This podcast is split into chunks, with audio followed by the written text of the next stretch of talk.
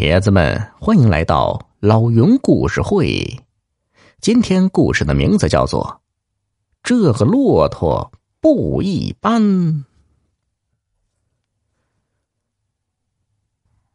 秋雨是个孤儿，自从父母死于战乱之中后，他就开始呢在草原上四处流浪。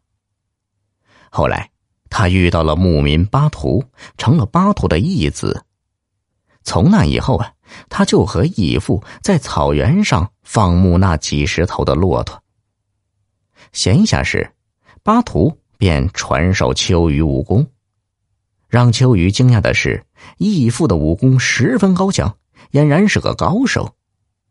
他和义父学了八年，武功精进。这一天，义父将驼队交给他放牧，自己呢？去找新结交的朋友乌托喝酒去。巴图刚走不久，秋雨就见一个行商打扮的人从远处骑着快马跑了过来。那人来到驼队前，飞身下马，转头进入正在吃草的驼队中，四处查看起来。秋雨是气坏了，他厉声质问那人是干什么的。那人四十多岁，见秋雨问他，冲他一笑，说：“呀，自己是个生意人，打算经营驼帮，贩运货物，因此想物色几头骆驼。”秋雨说：“这些骆驼不卖。”中年人说：“呢，他只买一头就行，可以出大价钱。”说着，从驼群中牵出一头骆驼来。秋雨一看。不禁吃了一惊啊！那中年人牵出的竟是一头老骆驼。这人买骆驼不买青壮的，为什么单单买一头老骆驼呢？秋雨起了疑心，于是板着脸说不卖。那个人是再三强调，说他可以出一百两银子，而一百两银子可以买十头青壮口的骆驼了。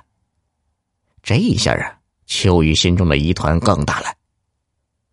谁知那中年人竟然一路涨价，涨到了五百两银子。出到这个价位，秋雨动心了。他正想答应，正在这时，他的义父巴图骑着骆驼回来了。秋雨惊讶的问义父：“怎么去而复返？”巴图说：“他的朋友乌托没在家。”自己呢扑了个空。